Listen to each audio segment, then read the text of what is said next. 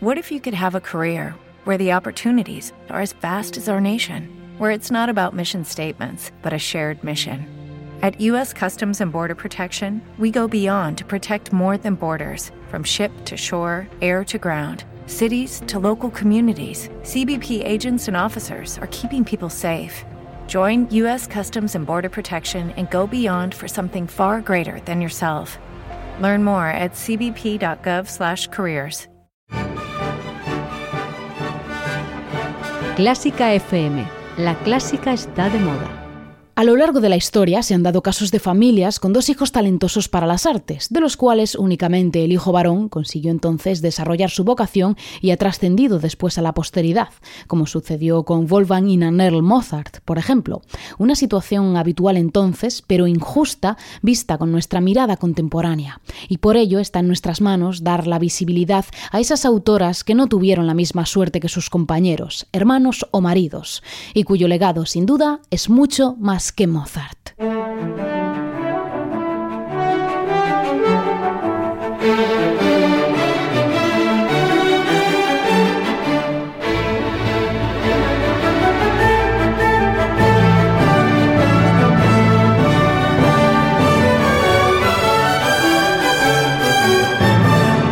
¿Qué tal? Bienvenido, bienvenida a Mucho Más que Mozart, el espacio de Clásica FM en el que exploramos todos los rincones y alguno más de la mejor música del mundo para que puedas conocerla y descubrirla en profundidad.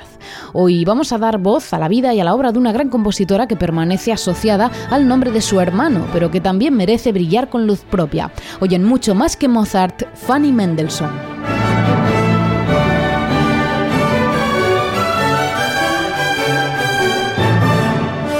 Compositora llena de talento y que a pesar de las dificultades y obstáculos que encontró en su época por ser mujer, nos dejó un catálogo lleno de grandes piezas. Soy Ana Laura Iglesias y comienzo como siempre mandando todo mi cariño a nuestra familia de mecenas, a la que puedes sumarte en clásicafmradio.es barra mecenas o si lo prefieres puedes conectar con nosotros en nuestras redes sociales. Estamos en arroba clásicafmradio en Facebook, Twitter e Instagram. Todo listo, llega la música, esto es mucho más que Mozart, comenzamos. ¿Sabes que por 5 euros mensuales puedes ayudar a que Clásica FM siga siendo posible? No controlamos tus datos, no te pedimos ninguna permanencia y te ofrecemos regalos y contenido premium. Con tu ayuda permitirás que este programa siga sonando en todo el mundo. Busca la pestaña Hazte mecenas en clásicafmradio.es y únete a nuestro equipo. Clásica FM, la clásica está de moda.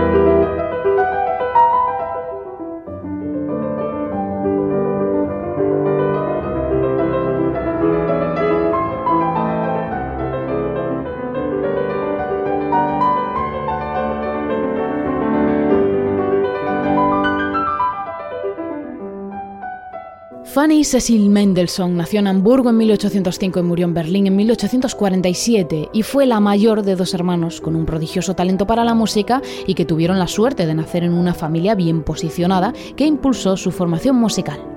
Fanny pronto fue reconocida como una gran virtuosa del piano, pero rara vez pisó las salas de concierto, reservándose al ámbito privado y a la composición en segundo plano, tal y como correspondía a una mujer de su tiempo.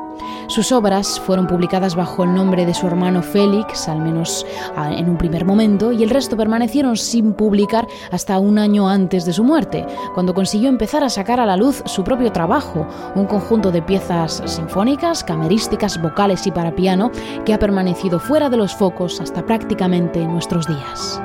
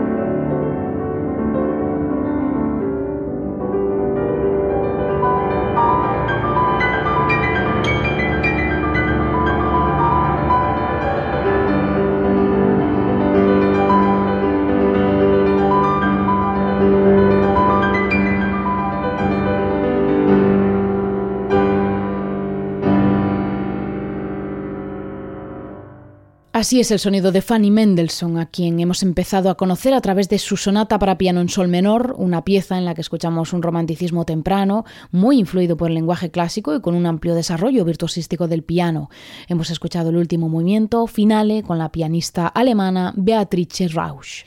El piano fue la base de la composición de Fanny Mendelssohn, pero no el único campo. Nos movemos ahora al terreno del lead, donde la compositora mostró un gran desarrollo del género, en el que Fanny dispuso una mayor carga emocional de la que existe en los lead de su hermano Félix, ya que ambos autores se influenciaron mutuamente. Nos quedamos de hecho con el opus 1 de esta compositora, la primera pieza publicada y que, como comentábamos antes, lo hizo a la luz del nombre de su hermano. Son las seis canciones opus 1, de la que vamos a escuchar la número 6, canción de la góndola o Ben a mí, y lo hacemos con la versión de la soprano Lucia Richter, con la orquesta del Festival de Budapest e Iván Fischer.